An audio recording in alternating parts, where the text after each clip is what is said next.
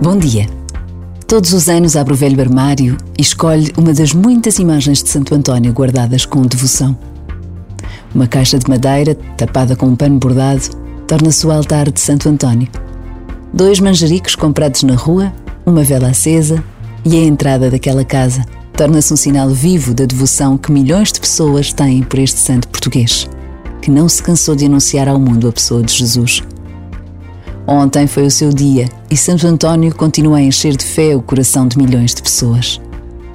Por vezes, basta a pausa de um minuto para nos lembrarmos de vidas únicas como esta.